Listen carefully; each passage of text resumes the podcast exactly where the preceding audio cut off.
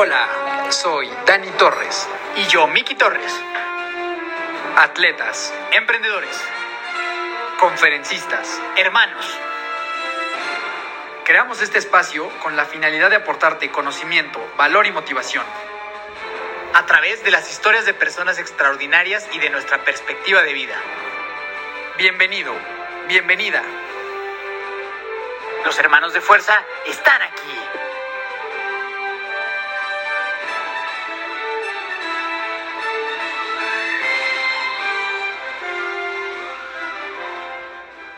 Mi querida familia de fuerza, ¿cómo están todos? ¿Cómo están todas? Dani Torres, muy muy contento de estar aquí. Un lunes más con ustedes, muy muy feliz y pues nada, la verdad es que tenemos un episodio increíble, una extraordinaria conversación que ya les quiero presentar con quién es, pero antes de eso, Miki, por favor, saluda a toda la familia en este inicio de semana. Mi amadísima familia de fuerza, aquí Miki Torres, mucho, muy feliz de saludarlos en otro lunes más. Un gran inicio de semana les deseo a todos ustedes. Y para que sea aún mejor, pues qué mejor que iniciar con una épica, tremenda historia, con un tipazazazo en donde platicamos de un montón de temas que seguro te van a encantar. Así que, eh, sin más por el momento, gracias por escucharnos una vez más. Y mi querido Dani, preséntanos a este super crack que tenemos el día de hoy. Efectivamente, en esta ocasión tuvimos la oportunidad de platicar con Pavo Gómez Orea. Pavo es emprendedor y triatleta. Es fundador de Go Lounge, la principal agencia de lanzamientos digitales en México para el mercado hispano. En los últimos dos años han participado más de 1.2 millones de personas en sus eventos digitales. Pavo es conferencista en temas de emprendimiento y ha impartido más de 85 conferencias en cinco países. En el episodio del día de hoy hablamos principalmente de cómo elegir y cómo no elegir un socio o una socia, cuáles son los puntos esenciales de un emprendimiento, la importancia de la fe en los negocios y de cómo rodearte de gente que sume a tu vida. De verdad es una conversación espectacular, tanto mi hermano como yo disfrutamos muchísimo cuando la grabamos y verdaderamente no te la quieres y no te la puedes perder. Sin más, te dejo con esta épica plática con Pavo Gómez. Mi estimado Pavo, Pavo Gómez, ¿cómo estás? Bienvenido a Hermanos de Fuerza. ¿Cómo estás el día de hoy? Hermanos de fuerza, qué gustazo estar el día de hoy con ustedes. Pues contentísimo, listo para platicar. Buenísimo, Pavo. Pues para que la gente te vaya conociendo, vamos a iniciar con esta sección característica del programa llamada las preguntas de fuerza. Son preguntas para que la gente más o menos te vaya ubicando y conozca tu punto de vista en algunos temas, ¿va? Venga, Venga, ¿cuál dirías que es el mejor consejo que te han dado o que has escuchado? Mm, yo creo que sería que al éxito le gusta la acción. Y eso tiene que ver con un concepto de, de que la acción mata el miedo y que la acción nos construye. Está, está buenísimo, buenísimo. Me encanta ese concepto y voy totalmente de acuerdo con él. Ahora, lo contrario, ¿el peor que te han dado o el peor que has escuchado? Pues probablemente no es que me lo haya dado una persona especial, pero eso de asociarte con sus amigos, creo que es un, un mal, mal consejo en general. Sí, luego se acaban rompiendo amistades y salen las cosas peor, ¿no? Sí. Tot- Totalmente de acuerdo. Ahora, dinos algo que pocas personas sepan sobre ti, algún dato curioso.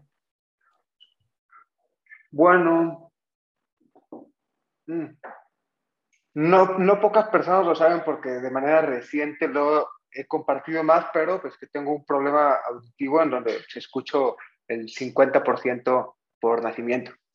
Ok, ok, buen- buenísimo, buenísimo. ¿De, de ambos lados o solo de un lado? Más de uno que de otro, pero los dos. Va, perfecto.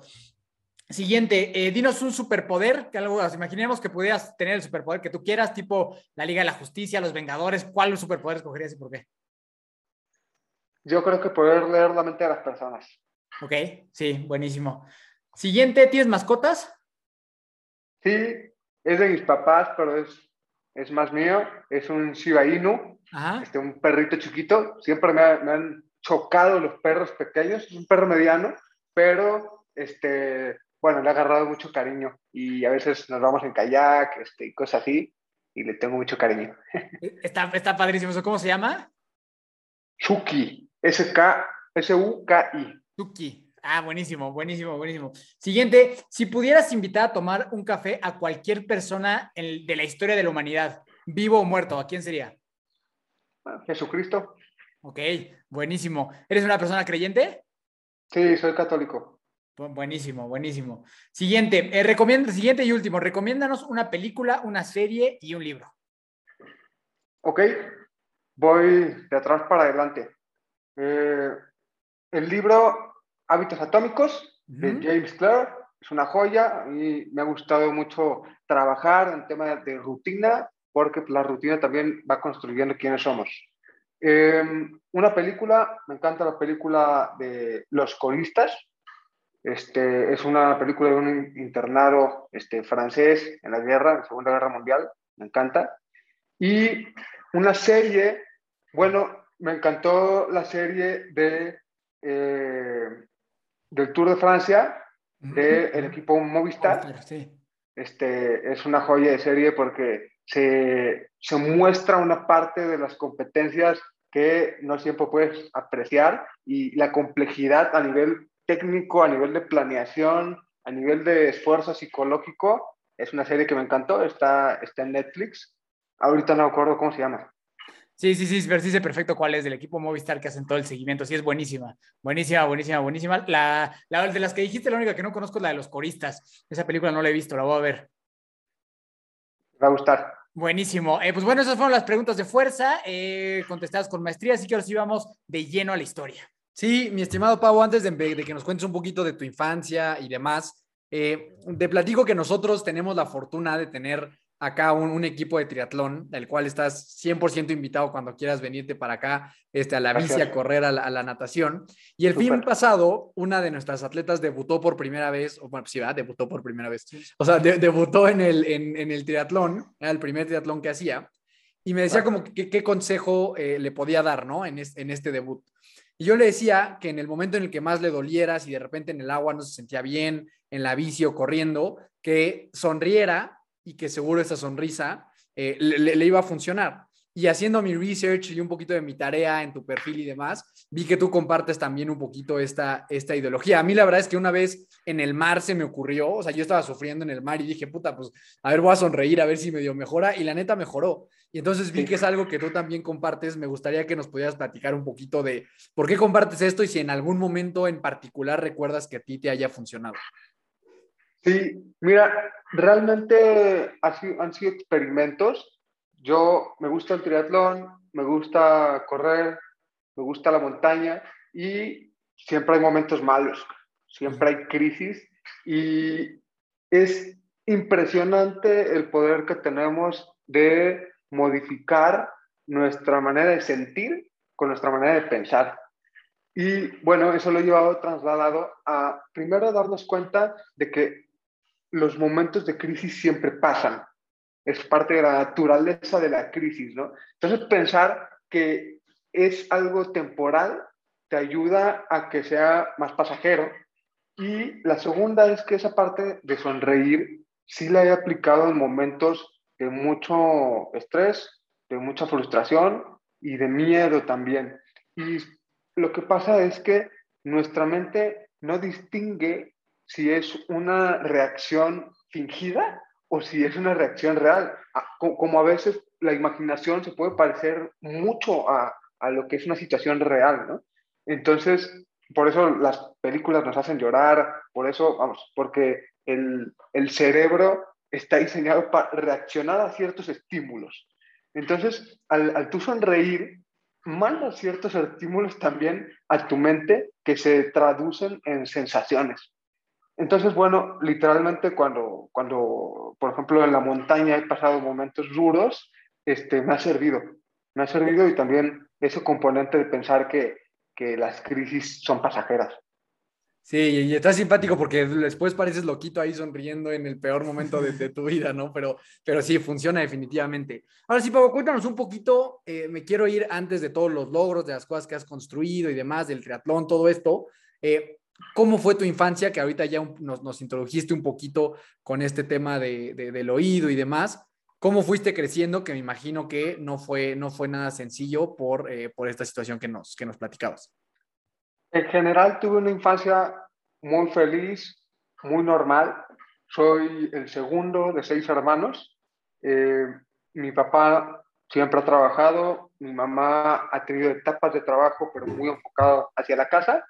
Y, y mis papás siempre fueron este, duros con nosotros en cuestión de disciplina, en cuestión de orden, en cuestión de valorar lo que tenemos. Y también desde muy chicos empezaron a hacer muchos tipos de deporte. Y eso fue algo muy formativo para nosotros. Gimnasia olímpica, taekwondo, natación, mucho tiempo fútbol. Y, y eso fue también, yo creo que algo que va imprimiendo carácter y te va pues preparando para los madrazos, ¿no? Entonces, eh, sí había retos importantes con este tema de, del oído, porque pues las maestras creían que yo no les hacía caso, este, de repente se burlan de ti porque cantas una canción diferente o inventas palabras, este, te hablan y no escuchas, por lo tanto no volteas. Y sí hubo ciertos retos a nivel académico y a nivel personal, pero también en ese mismo contexto te las vas arreglando, ¿no? O sea, haciendo la analogía con el deporte, con el triatlón, pues va a haber momentos en donde el agua se te va a acabar, se te va a caer este, los, los power que traías ahí. Entonces, pues vas agarrando lo que tienes y, le das para adelante. Em, yo viví toda mi vida aquí en Guadalajara, hasta la maestría estuve haciéndola afuera en Madrid em, y ya está.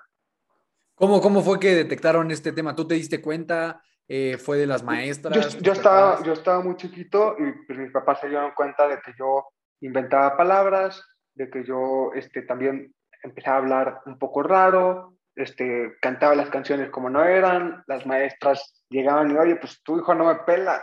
Ah, pues qué raro, pues ¿por qué no? Así fue como se dieron cuenta. Oye, y ahora que nos mencionas seis hermanos, pues son un montón. ¿Cómo fue, ¿Cómo fue tu infancia con todos tus hermanos? ¿Cómo se llevaban? ¿Cómo se llevan ahorita?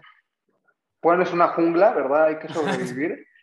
no, pues yo, soy el segundo. Eh, mi hermano mayor es mi socio y es muy amigo mío. Somos socios en todos los proyectos que hacemos. Él también le gusta el deporte, también hace triatlón. Y, y bueno, le llevo 15, 15 o 14 años a la, a la, más chica, a Sofía.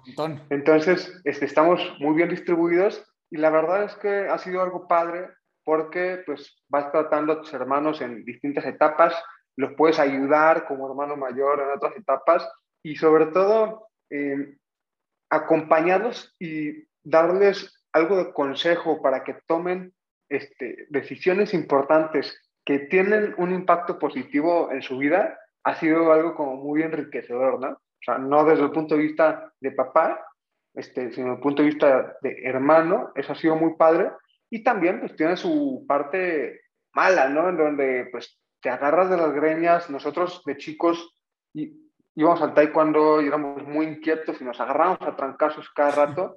Entonces pues tiene también sus retos a nivel este, familiar y de relación.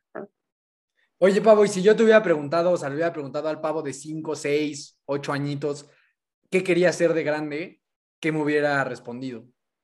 Yo soñaba con ser futbolista más que la idea de ser futbolista, me, ahora reflexionándolo, me emocionaba mucho poder tener un gran impacto en las personas, ¿no? O sea, como que ser un referente para que eso me impulsara a dar lo mejor de mí. Creo que esa era la parte que, que más me emocionaba y me gustaba muchísimo el fútbol, pero casualmente es un deporte al que le he ido perdiendo por completo el cariño. ¿Cómo crees? ¿Por qué? Ya que no me digas eso, ¿a qué se debe? Bueno, mira, mm, me lastimaba mucho, era defensa yo y era aguerrido, entonces me rompí dos veces cada tobillo, me rompió en la nariz, me desgarré los lumbares, me fracturó una muñeca, me lastimaba mucho y pues no me gustaba estar tres meses fuera de las canchas al año, ¿no? Y, y luego en la segunda parte también estuve jugando en algunas ligas que eran muy guerreras, entonces entraban personas de todo tipo y, y este, no me gustaba el ambiente.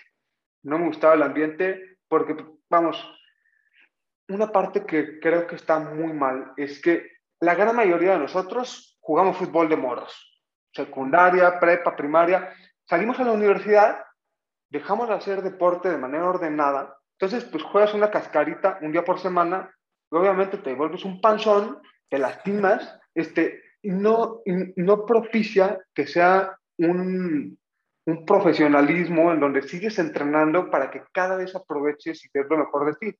En cambio, por ejemplo, el tenis, ¿no? Es un deporte en el que puedes jugar toda tu vida y el fútbol, pues es como así.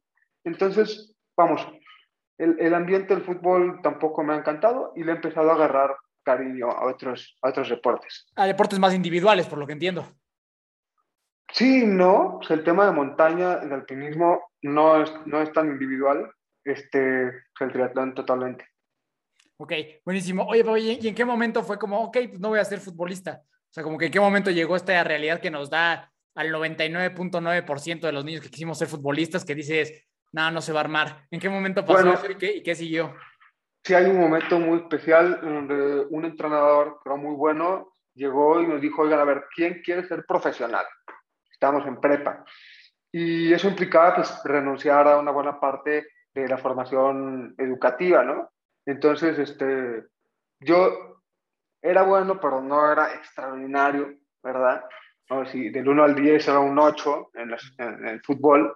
Entonces, pues en ese momento me dije, no, pues no, es, no, no, quiero enfocar mis siguientes años en eso por el nivel de riesgo que tenía que asumir, por decirlo así. Ok, y, y entonces ahí como que termina esa idea de sueño y cuál, y cuál sigue. O sea, por ejemplo, ya en preparatoria, ¿para dónde decidiste estudiar y por qué decidiste estudiar lo que estudiaste?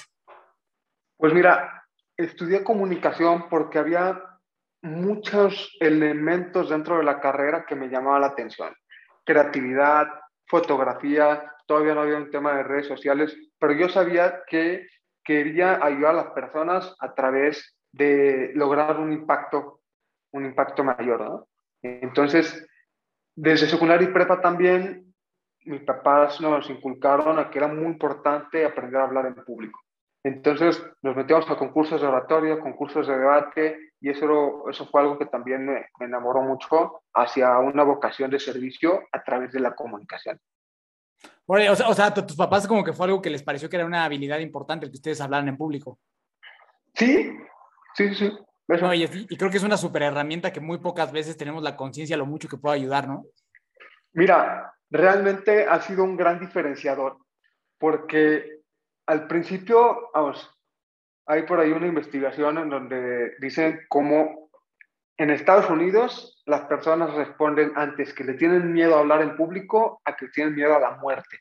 No quiere decir que prefieran morirse a, a hablar en público, pero al ser una barrera para muchísimas personas, si tú ya superaste esa barrera, estás un pasito adelante, ¿no? Entonces, en la universidad, la verdad es que era muy fácil, este, en el momento de la exposición, ser de los destacados, este, luego te, te, empezaron a invitar a dar conferencias, eso ya en una etapa más un poquito profesional, y, y realmente estar un poco avanzado en ese tema de, de, saber comunicar y hablar en público ha sido una gran ventaja a nivel personal y profesional. ¿Y te costó trabajo, Pavosa, o, o desde el inicio le agarraste como cariño? ¿O si las bueno, primeras sí era así como de que puta, no, mejor no quiero estar aquí? El, el primer discurso que yo di en secundaria, me lo memoricé, lo preparé muy bien y a medio discurso volteé a ver una niña que se me hacía guapísima y que al lado estaba su papá. Entonces se me trabó la lengua, se me borró por completo, me quedé como tonto y me salí del escenario. Y bueno, después de eso, en algunos concursos de debate de oratoria, seguí cometiendo estupideces y me van a seguir pasando, pero, pero bueno, ya superando esa parte de, de miedo inicial de estar al frente de una audiencia, se te van dando las cosas. Sí, pero fue un buen reto, ¿no? O sea, que, que el debut sea así de catastrófico, pues darle la sí. vuelta tiene, tiene su chiste, ¿no? Sí, sí, tampoco me quedé muy traumado. O sea, digo, sí, sí, sí. Ah, o sea, pero sí. es que sí, o sea, sí, sí es un miedo tan grande para la mayoría de la gente, y si ah. en ese debut las cosas no salen muchos bien. no regresarían. Muchos como que dirían nunca más, ¿sabes? O sea, nunca más me vuelvo a parar enfrente de, de nadie. Y hoy es, ¿qué será de, de, de, todo lo que tú haces? El tema de conferencias representa un porcentaje importante, ¿no? O sea, todo bueno, el tema de comunicación a, y demás. A, a, nivel de facturación, para mí es un hobby. Sí lo hago de forma profesional, pero es algo que me encanta. O sea, es de las cosas que más disfruto a nivel, a nivel profesional. dar conferencias. Ya creo que sería bueno como justo a, las personas que nos escuchan, pues incentivarlos a que tomen ese riesgo, a que tomen ese riesgo de, de dar una conferencia, de ponerse en posición de hablar en público, aunque sea así un mensaje de Navidad en frente de sus 15 amigos, o sea, cualquier posición en la que te obligues a hablar en público, creo que te puede ayudar muchísimo, ¿no? En, en el libro de Green Lights de Matthew McConaughey, no sé si, lo, si ya, lo, ya lo leíste, pero este cuate dice que muchas veces no se trata de si ganas o pierdes, sino de si tomas el, el, el reto o no lo tomas, ¿no? Y creo que esto, esto es así, o sea, no se trata de que seas el mejor speaker del mundo, sino de que tomes el reto de una vez ponerte en esa posición incómoda que, como decías, la mayoría de gente nunca, nunca toma, ¿no? Eh, y luego vamos a irnos contando un poquito, secundaria, prepa, entras a la, a la, universidad a estudiar esto que te llamaba la atención por temas de creatividad y demás. Esta parte de, de mercadotecnia ya también como que te resonaba un poquito o... Sí, siempre me ha encantado el tema de la, de la creatividad asociado a la publicidad yo estudié comunicación en la Universidad Panamericana y pues la UP no es una universidad barata. Entonces, mi papá nos dijo, hijitos, felicidades, ustedes van a estudiar en la universidad que quieran, pero ustedes se la van a pagar. Entonces, mi hermano mayor y yo pusimos una empresa de producción de contenido multimedia de capacitación, videos de capacitación, los grabábamos para que la inducción, los procesos de las empresas para que los tuvieran disponible en DVD y, con eso nos pagamos, con eso nos pagamos la universidad. Y yo fui feliz en la universidad porque me metía absolutamente a todo lo que podía.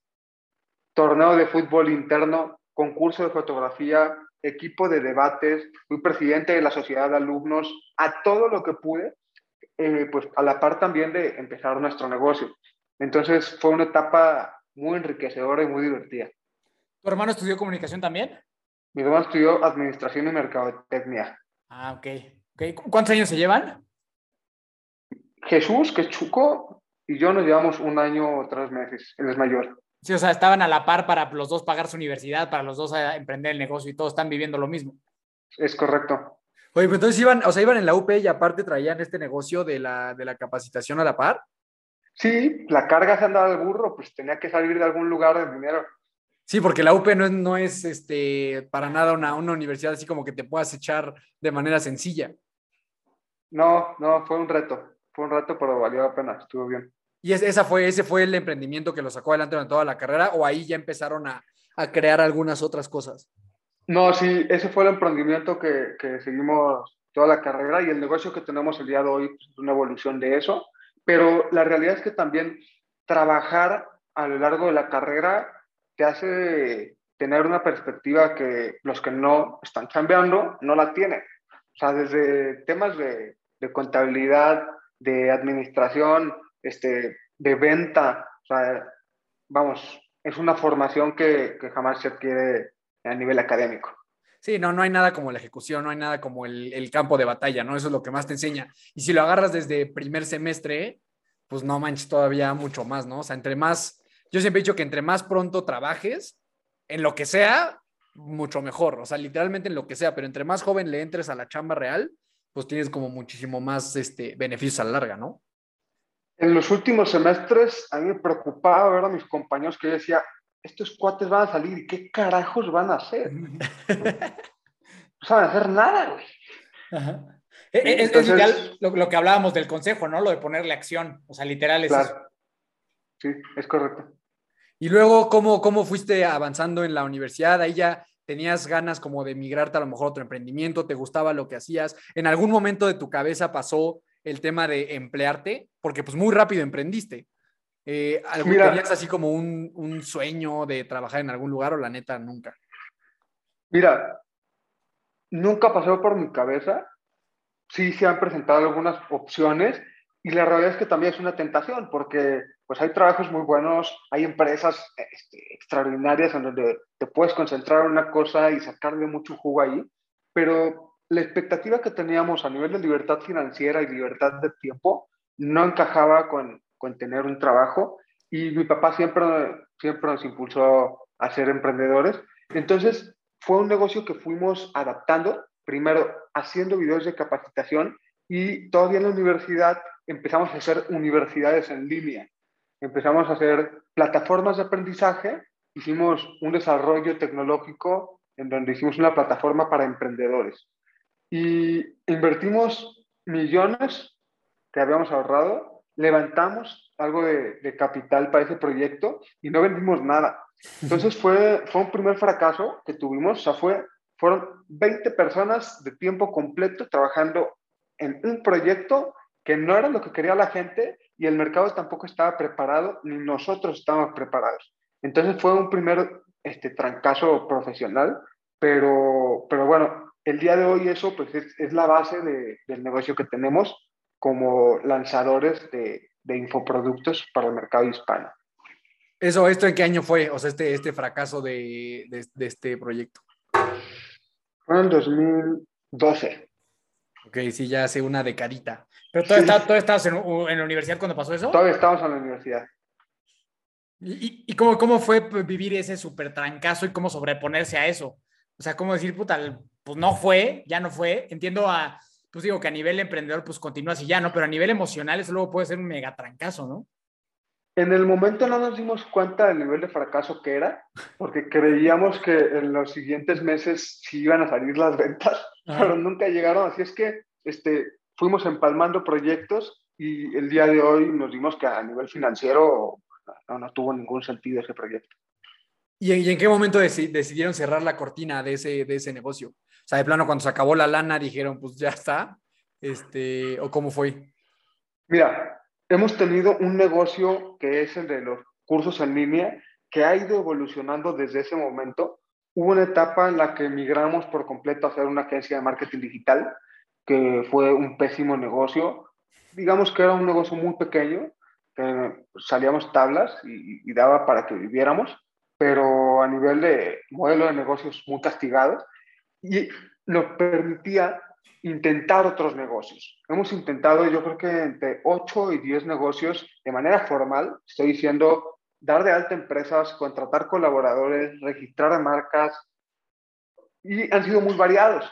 Hemos tratado de hacer un, un marketplace de tomas aéreas, un marketplace de compraventa de coches en línea, una distribuidora de materia prima para farmacéuticas, hemos desarrollado proyectos de generación de energías renovables, tenemos un proyecto que sí está en funcionamiento en, en, Baja California, pero todo el tiempo estábamos intentando porque no nos sentíamos que estábamos explotando por completo el potencial que teníamos como emprendedores. ¿Y qué pasó con el marketplace de coches? Porque ese, hoy hay algo que hace lo mismo y es bastante valioso allá afuera. Claro, mira, no estábamos enfocados, literalmente íbamos a una subastadora, comprábamos coches que tenían las financieras y hacíamos marketing digital para venderlos y los vendíamos en friega. Y hubo un momento en donde hubo un pequeño bajón de compraventa de coches usados y pues no estábamos enfocados porque traíamos dos o tres proyectos a la par, entonces decidimos este, matarlo porque nos estaba, nos estaba desenfocando mucho. Y es una de esas decisiones que ves atrás y dices, madres, ¿por qué hice eso? O la neta no te mueve mucho el tapete. Tomas las decisiones con la información, con el contexto en el que estás. Entonces, oye, pues hubiera, pues sí, todos hubiéramos comprado Bitcoin hace 10 años y haberlos vendido hace dos años, ¿verdad?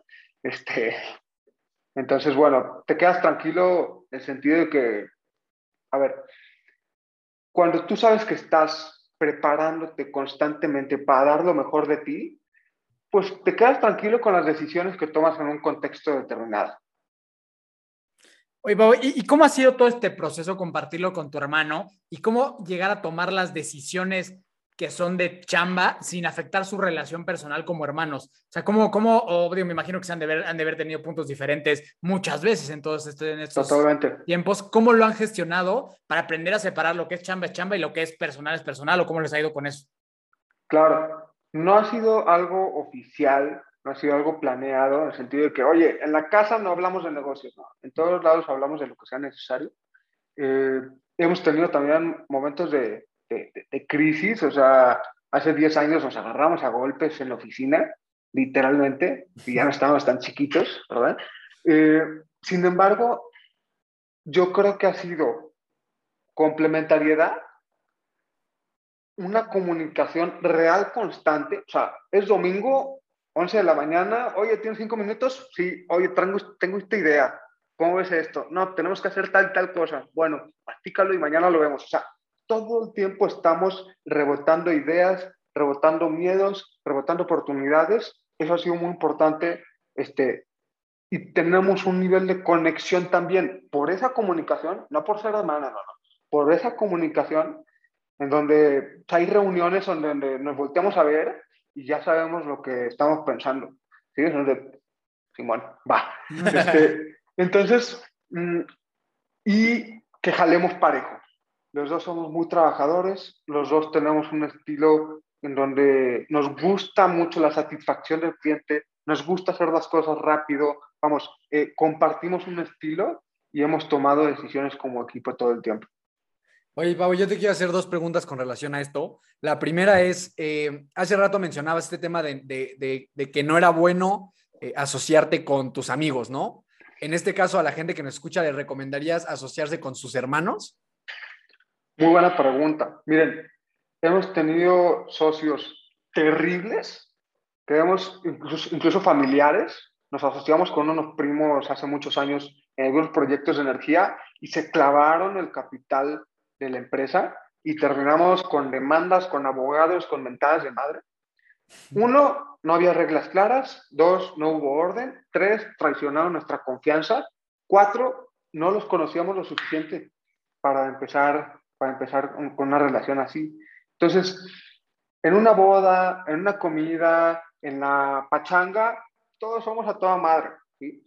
Para conocer las personas hay que conocerlos en los momentos difíciles en las decisiones en donde cuesta trabajo y también si hay una parte de tradición de confianza, pues que quede de, su parte y no, no de la tuya, ¿no? Eh, y también tener, tener claridad de expectativas. ¿Qué pasa? Que nos asociamos con cuates con falsas expectativas, con hipótesis que no están probadas y con reglas que no están claras. pues es una bomba de tiempo, ¿no? Entonces, sea tu hermano, sea tu amigo o no sea tu amigo, vamos, este, no te asocies con un amigo por el hecho de ser tu amigo. Oye, pues vamos a juntar y a ver qué negocio hacemos. No, eso va a ser muy difícil que funcione. Qué puta, yo creo que ese es el 90% de las sociedades, ¿no? Claro. O sea, sin duda es así, o sea, como dices, una comida, una boda, oye, güey, traigo una super idea. Pues ya somos socios y mañana nos ponemos a jalar. Uno termina chambeando más que el otro, este, luego empiezan a, tener este, intervención de las esposas o las novias, este, y, no, no, no. Y entonces este, también, dime, dime, dime, dime. Como, como, familia he sido testigo de cómo cuando las reglas no están claras y se mezcla mucho el tema familiar con profesional, principalmente cuando no jalan de forma pareja, mm, es una bomba de tiempo. Y entonces, Pablo, para ti, ¿qué le podrías decir a la gente que nos escucha, que muchas veces son emprendedores o gente que quiere emprender? ¿Qué le recomendarías? ¿Cuáles son los puntos importantes para así asociarse con alguien? O sea, que busquen qué exactamente, qué buscar en un socio, qué buscar en una socia. Compartir valores, claridad de reglas y expectativas y también que esté muy claro quién está aportando qué, quién se va a encargar de qué cosas, de que, de que otras, pues eso. Y, y conocer a profundidad a la, a la, gente con la que estás trabajando.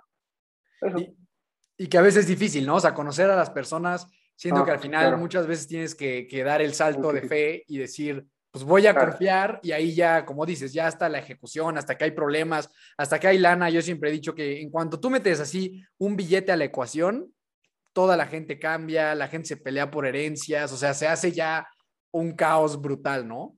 Este, y entonces, en, el caso de ustedes, ahorita que hablabas de esta parte de las reglas claras y demás, eh, codirigen la empresa, ¿cómo ha sido esa parte de, de, poner los funcionamientos de cada uno? Sí, él estuvo un tiempo en Lyon, yo estuve un tiempo en Madrid. Cuando él se fue, yo operaba, cuando yo me fui, él operaba.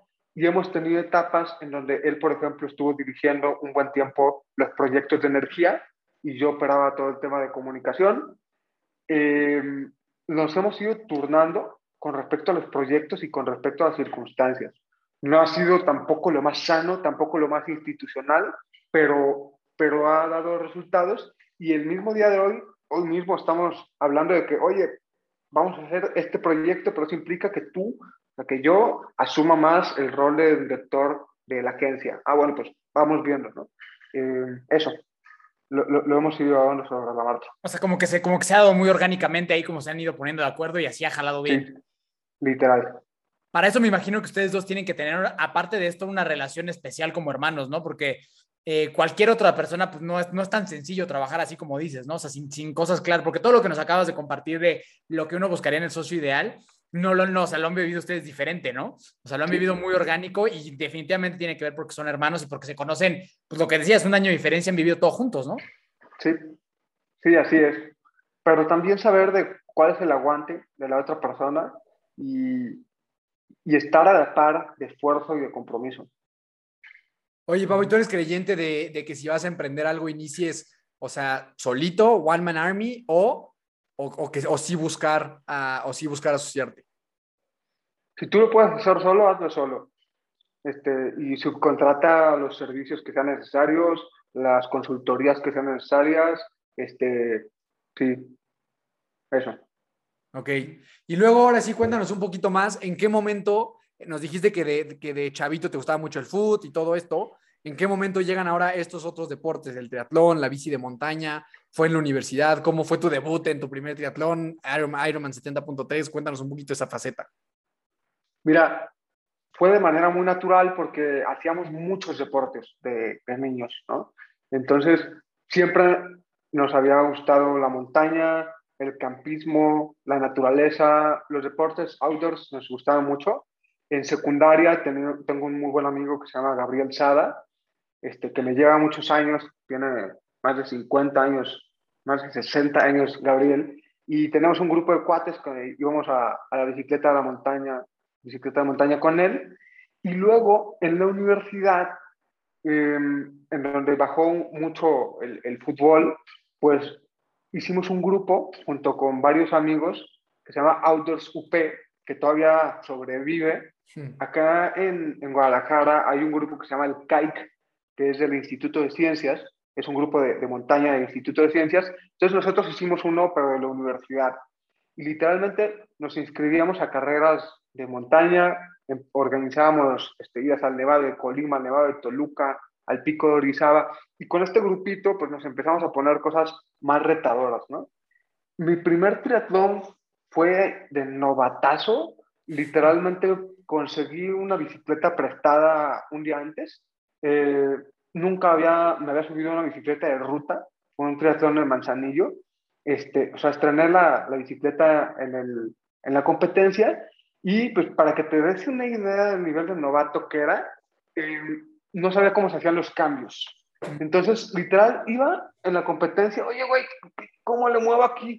este, así, así fue, así fue la primera la primer competencia y luego ya pues me metí a, un equipo y empecé entrenar, entrenar con, con un equipo y bueno, ahí ya es algo diferente. ¿Pero te gustó? O sea, terminaste el triatlón y dijiste, a pesar de la novatada, ¿te gustó? Sí, sí me gustó mucho la mezcla de, de las disciplinas ya llevaba varios años corriendo, empecé a correr a principios de, de la universidad, entonces, este, nada más corres, corres, corres, ya estaba cansado nada más de correr y, y la mezcla de disciplinas se me hacía muy atractivo. ¿Y, ¿Y, en qué momento piensas en hacer un medio Ironman? Porque ese, o sea, eso ya requiere un compromiso mucho más grande que el hacer solo triatlón, ¿no? O sea, comprar una bicicleta, todo tipo de cosas. ¿En qué momento se te ocurre y cómo fue esa experiencia? literalmente me habló un amigo de este mismo grupo de cuates y me dijo, oye, pues vamos a ir al medio Ironman, se llama Bayman, de Santa Rosa, en California. Este, es un medio Ironman súper bonito, es entre viñedos, este, vamos a ir tal y tal y tal. ¿Te vienes? Va, va.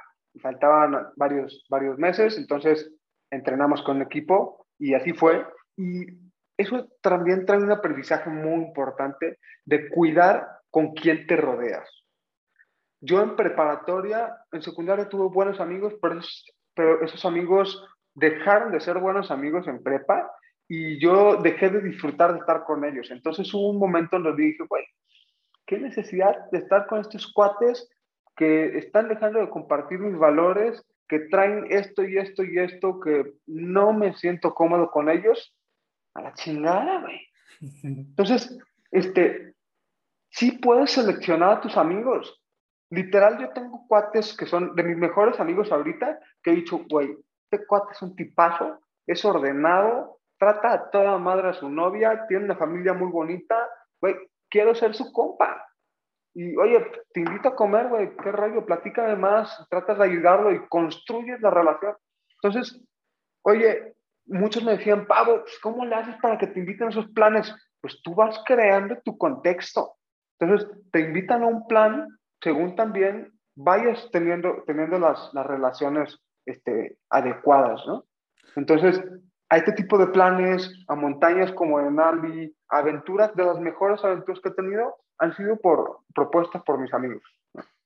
Está, buenísimo eso que comparte de las amistades, porque a mí me toca verlo mucho, me toca, bueno, y creo que es muy, muy normal que te quedas con los amigos que tienes, porque son los que han sido, ¿no? O sea, ni siquiera te cuestionas si realmente te aportan, si no te aportan, y entonces quedas congelado, como así lo veo yo, como en un cubo de hielo, con las mismas personas que cuando tenías 14 años, hablando de lo mismo, sin avanzar, sin nada diferente, y, a veces nada más nos quedamos ahí como que, pues porque aquí es donde he estado toda mi vida, ¿no? Y ni siquiera me cuestiono si realmente están avanzando conmigo o no. Y, creo que es la mayoría de las personas, bueno, por lo menos en mi generación, pues es muy, muy, muy así, alcanzar a ver ese tipo de cosas en la que es muy difícil romper y decir, como tú decías, pues a chingar a su madre, ¿no? Ni les debo nada, ni me debe nada, que les vaya bien haciendo lo que quieren, pero yo me voy a mover. Me parece muy interesante porque pocas veces nos, nos, nos paramos a reflexionar si compartimos valores con las personas o nada más estamos por costumbre ahí, ¿no? Sí. A ver, no se trata de tener puros amigos perfectos, no, tengo cuates este, que les gusta la pachanga, tengo cuates que no tienen el mismo estilo de vida que yo y son muy amigos míos. Sin embargo, yo sí, de manera eh, consciente y planeada, hago una lista de que, a ver, ¿con quién quiero convivir más este año? Paz, paz, paz, paz. Y algunos que no son tan cercanos, tú propicias y construyes la relación. Eso, eso está súper valioso, güey. Creo que eso que estás comentando ahorita vale oro y me gustaría ahí profundizar un poquito más. Eh, ahorita hablábamos de la ejecución, ¿no? ¿Cómo, ¿Cómo le puede hacer a alguien? Porque, a ver, todos saben, todos en el fondo saben que están en un grupo social o que les está sumando o que la neta no les está sumando nada y, más bien les está restando muchísimo. Entonces, digo, me encantó esto que dijiste como de que tú dices, a ver, yo me quiero llevar con este y con este y con este, ¿no? Casi, casi, le quiero dedicar más tiempo a estas tres, cuatro, cinco relaciones. ¿Cómo hoy alguien que está en ese conflicto, en el que sabe que está en un círculo que no le conviene y está buscando moverse a otro, ¿qué puede hacer? ¿Qué pasos puede dar para, uno, salirse un poquito de, de ese grupo que ya no le está sumando y dos, empezarse a integrar a uno que quiera, en el cual quiere estar involucrado. Claro. Mira, hay un buen ejemplo son los grupos de triatlón.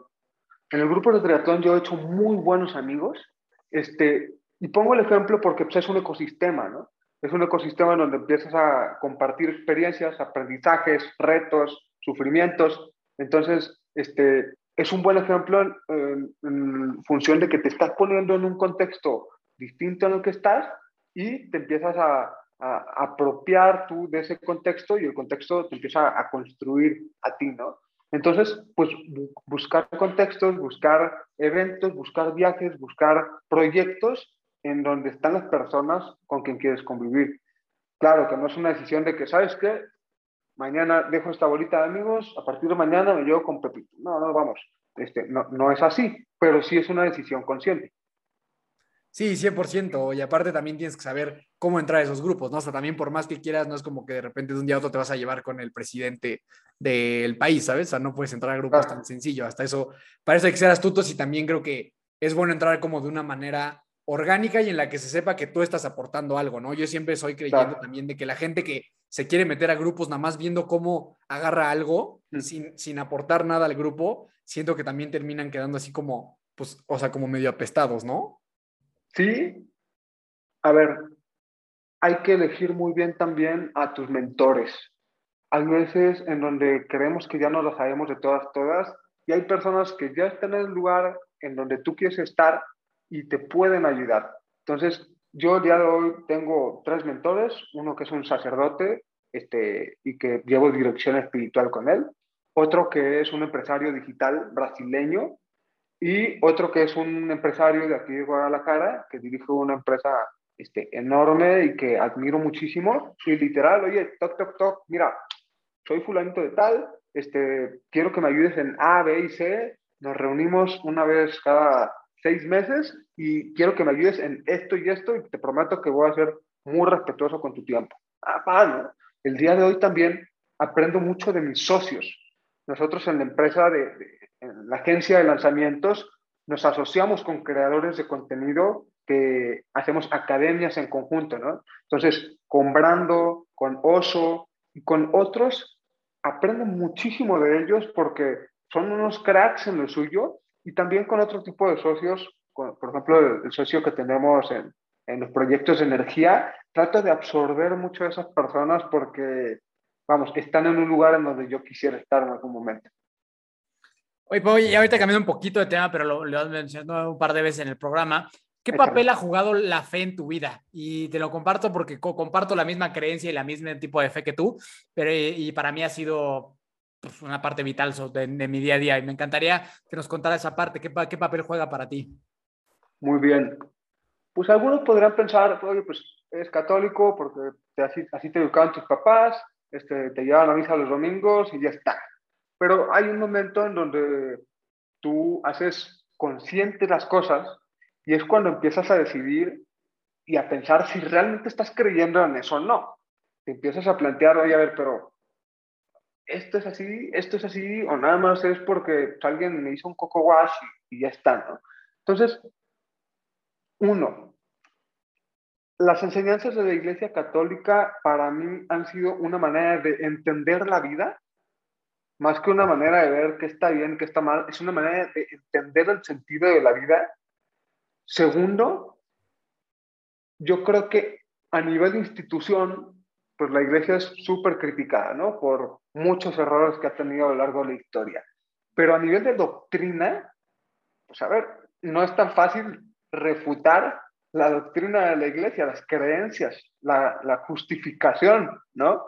Y ahí es donde está el principal valor porque pues, es la fe, es en lo que creemos los católicos. Entonces, eso, pues más allá de ser como un área de mi vida, es el fundamento de por qué hago las cosas y mi relación con Dios pues es mi prioridad sobre cualquier otra cosa, ¿no? Entonces, eso se debe ver traducido también en acciones, ¿no? Oye, este, te levantas y ¿qué haces en ese momento? Oye, ¿cómo tomas las decisiones difíciles? Eh, si haces negocios nomás para sacar lana, aunque te chingues a las personas, o haces negocios con una par de servir a través de la empresa. Eh, oye, ¿tienes amigos nada más por codearte con gente con dinero o tienes amigos porque te interesa ayudarles de manera sincera a que se acerquen a Dios porque les quieres compartir algo valioso que tú tienes? Eh, entonces, es, es, un, es, un estilo, es un estilo de vida eh, y también pues incluye preparación, ¿no? El, el día de hoy, te digo, es muy fácil que los mismos católicos sean muy críticos con la iglesia, pero pues la iglesia somos tú y yo, este, los, los católicos somos los que formamos la iglesia y yo he encontrado mucha congruencia en las enseñanzas de la iglesia. Em, ¿Qué más?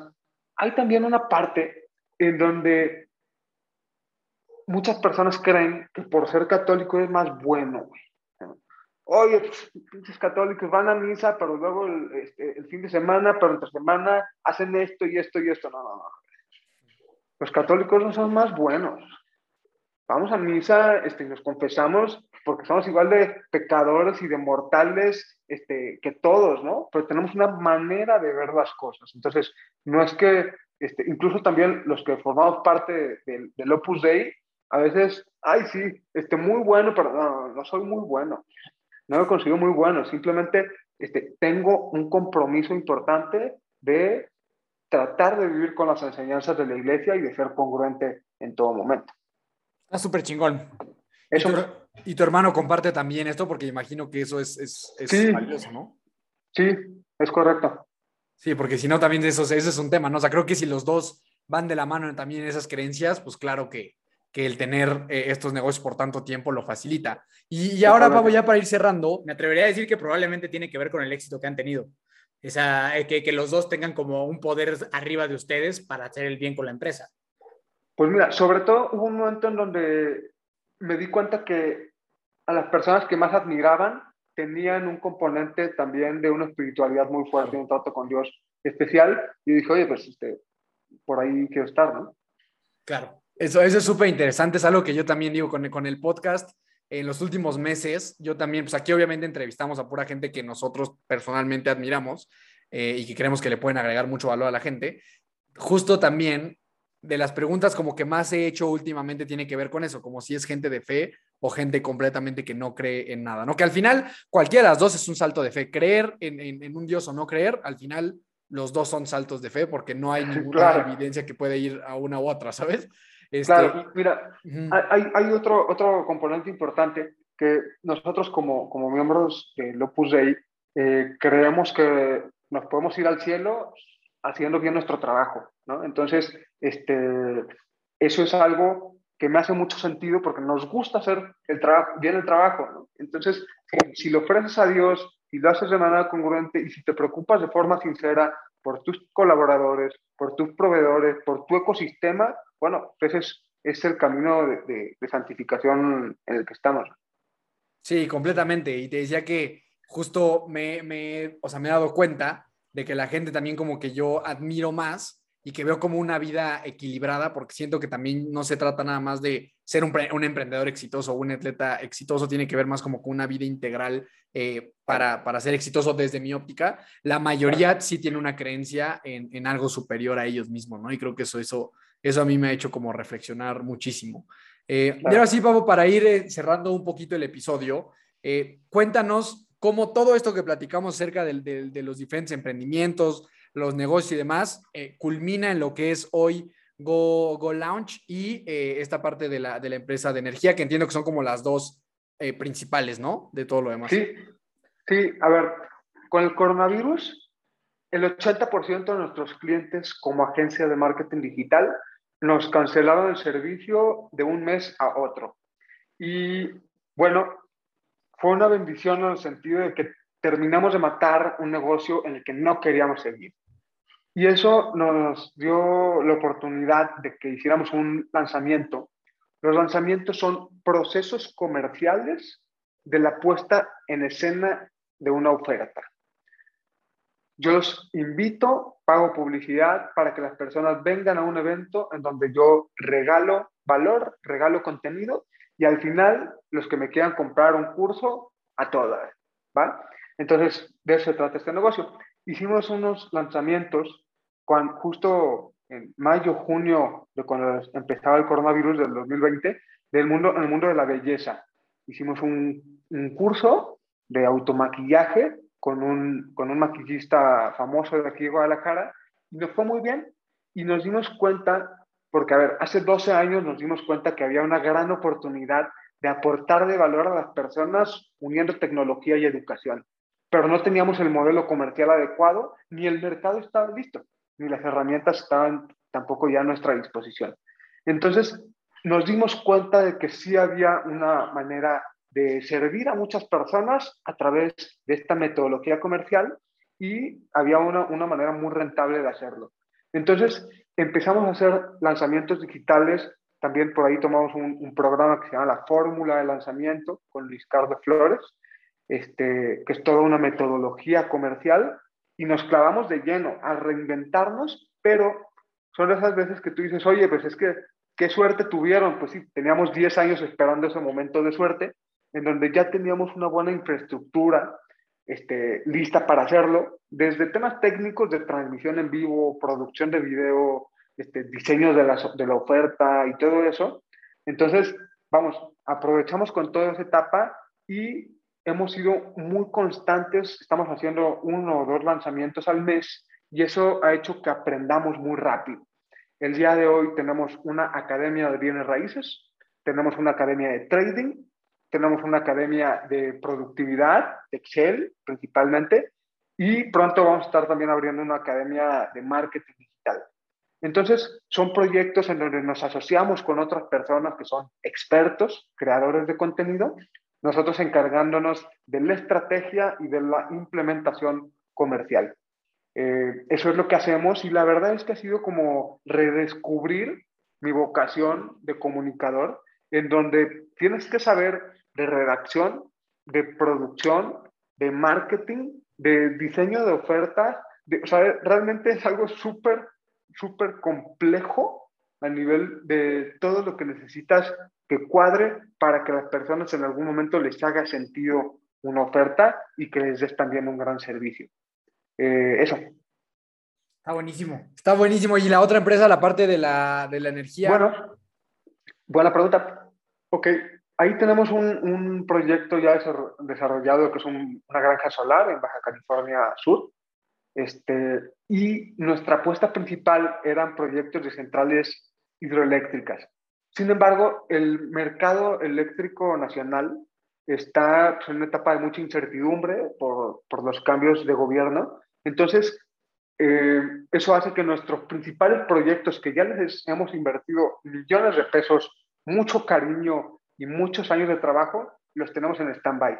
¿sí? Son proyectos a largo plazo, yo creo que en algún momento los, los haremos, pero ahorita solamente tenemos un proyecto activo de, que, es un, que es un parque solar. Buenísimo, Pavo. Oye, y ya para ir ahora sí cerrando la penúltima pregunta tal vez del, del, del, podcast, después de todos estos años de emprendedor, de este tema de, la, de las competencias, toda tu vida, ¿cuáles serían tres aprendizajes muy importantes que podrías hoy darle a las personas en tu vida? Que digas, para mí estas tres cosas, neta, que han sido una guía, es, es algo muy, muy valioso para ti. ¿Cuáles podrían ser? Ok. Cuida con quién te asocias y a quién contratas. Digo, hemos tenido socios que han sido un dolor de cabeza y hemos tenido socios que son los grandes amigos y unos grandes aliados. También hemos tenido colaboradores que nos han robado y que ha sido un, un tema muy difícil de superar a nivel de empresa. Entonces, cuidado con eso. La segunda sería, construye la confianza con tus colaboradores, con tus proveedores, con tu ecosistema, y eso va de la mano con siempre tratar de superar las expectativas que generas. Nunca echar este, una expectativa de este tamaño y cumplir esto. Siempre hacer un esfuerzo por cumplirle, no solo a los clientes, a todos los que les generes una expectativa. Eh, y la última sería orden y actitud. Siempre va a haber momentos malos, pero debes de tener muy claro por qué estás haciendo las cosas para, para no perderte en el camino. El orden, pues, es algo básico para que funcionen las cosas y, y saber que pues, habrá momentos, momentos de crisis, este, estar preparado para los trancazos. Constante aprendizaje de una manera planeada ordenada. Y aprendizaje, te estoy diciendo lectura, cursos, disciplina, vamos. Em, lo peor que puede hacer un emprendedor es no estar en constante crecimiento, por lo tanto va a haber un momento en que no vas a estar a la altura de las circunstancias. Y los trancazos van a llegar. Entonces de ti depende, no, de ti no depende qué trancazos llegan, porque son circunstancias externas, pero sí depende si estás preparado para los madrazos o no. Sí, completamente de acuerdo. Eso que, mencionaste de los colaboradores es algo bien cabrón. A mí a penitas me pasó, o sea, una, una colaboradora mía, este, pues con la cual yo creía que yo tenía una buena relación, que neta me había portado súper bien siempre, ya sabes, como que tú sientes que eres un gran jefe y un gran líder y todo esto. Por alguna, o sea, por, por temas se tuvo que terminar con la relación laboral y cuando menos te lo espera, te, te llega una demanda, ¿no? Cuando tú jamás pensarías que dices, puta, ¿en qué momento alguien con quien yo fui de esta manera va y te demanda sin avisarte nada, ¿no? Ya nomás te llega ahí el correo de la Junta de Conciliación, o sea, todo esto y dices, madres, ¿en qué? O sea, sí, es duro, es duro, yo sí, o sea, lo, lo, entiendo perfecto. Eso. Buenísimo. Yo mi última pregunta, antes de que mi hermano te pregunte la última. ¿Alguno de tus otros hermanos se ha querido sumar con ustedes a algún proyecto? Porque siendo, siendo tantos, me imagino que a lo mejor en algún momento algún otro se ha querido sumado o no. Sí, tenemos otro hermano que es nuestro socio también, que se llama Andrés. Es un cuate brillante, súper trabajador. Estudió primero innovación y diseño, luego se fue un, tiempo al seminario a estudiar filosofía. Eh, y es un cuate que tiene una empresa de desarrollo web. Tiene una empresa de, es un marketplace de drones, venden drones en línea. y es un crack para resolver toda la parte tecnológica. Literalmente hay veces que decimos, güey, esto no lo va a poder resolver. Y sí lo puede resolver. Entonces, este, es, un, es un gran aliado, es nuestro socio también en, en Go Launch y es el que lleva toda la parte este, tecnológica de los lanzamientos. De hecho, por ahí anda, está, compartimos oficina. Entonces, este, también, también nuestro socio. Y, y, no estamos cerrados con hacer más negocios con nuestros hermanos más pequeños, ¿no? Si, si les podemos ayudar a despertar ese espíritu emprendedor y que, y que eso pues, represente un, el inicio de un camino para ellos, estamos súper abiertos. Está buenísimo. Aquí en, aquí en el podcast tenemos una sección en donde entrevistamos a hermanos que hagan cosas juntos. Entonces se me hace que luego te vamos a dar lata para que estén todos por acá. Estaría muy bueno tenerlos a todos los demás. Claro que sí. ¿No? Sería un desmadre. Aquí tendríamos siete ventanitas. Sí. Este, estaría bastante interesante. Por favor, así la última pregunta que le hacemos a todos los invitados. Si tú tuvieras la posibilidad, el superpoder de impregnar el primer pensamiento que tiene todo el mundo al despertar, el día de mañana todos van a despertar pensando esto que nos vas a decir. ¿Qué sería? Bueno, sería un pensamiento de agradecimiento que un agradecimiento que se convierte en acción de, de ser enemigos de la mediocridad este, para dar lo mejor de sí mismo. ¿no? Entonces, ser agradecido para seguir creciendo tú y dar lo mejor de ti para poder servir a los demás. Yo creo que ese sería el pensamiento que me encantaría que tuvieran las personas. Está súper chido. Buenísimo, Pablo. Creo que una vez te escuché decir que eso de enemigo de la mediocridad te lo dio Pablo, ¿no? Pablo Hernández. Sí, Pablo es un gran amigo. En algún momento, este, pues tuvimos varios pro un proyecto juntos y, y, nos regalaba unos stickers con unas frases y uno era Fuck Mediocrity.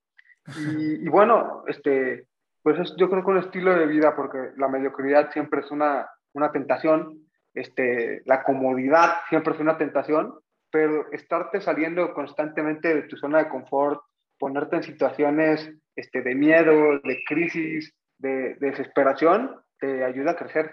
Eh, entonces, bueno, es un poquito lo que, lo que aprendí de Pablo. Ese Pablo es un tipazo, es, es, es amigo también acá sí. de toda la familia de Fuerza, le mandamos ahí fuertes saludos. Muchísimas gracias, Pablo, por haber estado con nosotros, de verdad estuvo a toda madre, yo me llevo muchísimo, espero que no sea la última conversación que tengamos, seguramente, creo que en agosto vamos a estar yendo a una carrera por allá en Guadalajara. Ah, padrísimo. Entonces, entonces por allá nos podemos ver. ¿Dónde te puede seguir la gente? ¿Dónde te puede mandar un mensajito? Principalmente estoy en Instagram como Pavo Gómez Orea, eh, ahí respondo la gran mayoría de los mensajes que me llegan. Buenísimo. Eh, a mí me, escu me, escuchas, a mí me encuentras como Daniel Torres con dos O's en todas las redes sociales, sabías por haber. Pavo, de verdad, mil, mil gracias por haber estado con nosotros. ¿Algo más que quieras agregar? Gracias a ustedes. Este, yo creo que necesitamos más emprendedores como ustedes que les gusta compartir este, pues una actitud y un estilo de vida que, que sería muy bueno que muchas personas lo, lo tuvieran. Entonces, eso, pues gracias por la invitación y, y encantado de estar con ustedes. Buenísimo, pues te agradecemos un montón, te mandamos un abrazo a Guadalajara, esperamos eh, visitarte por allá pronto, igual gracias a ti que me escuchaste, nos, eh, amigos como Miki Torres C y eh, nos puedes escuchar o ver en cualquier plataforma donde existen los podcasts. Nos vemos a la siguiente semana, abrazo grande Pavo y recuerda siempre que nunca te rindas y la buena suerte te encontrará.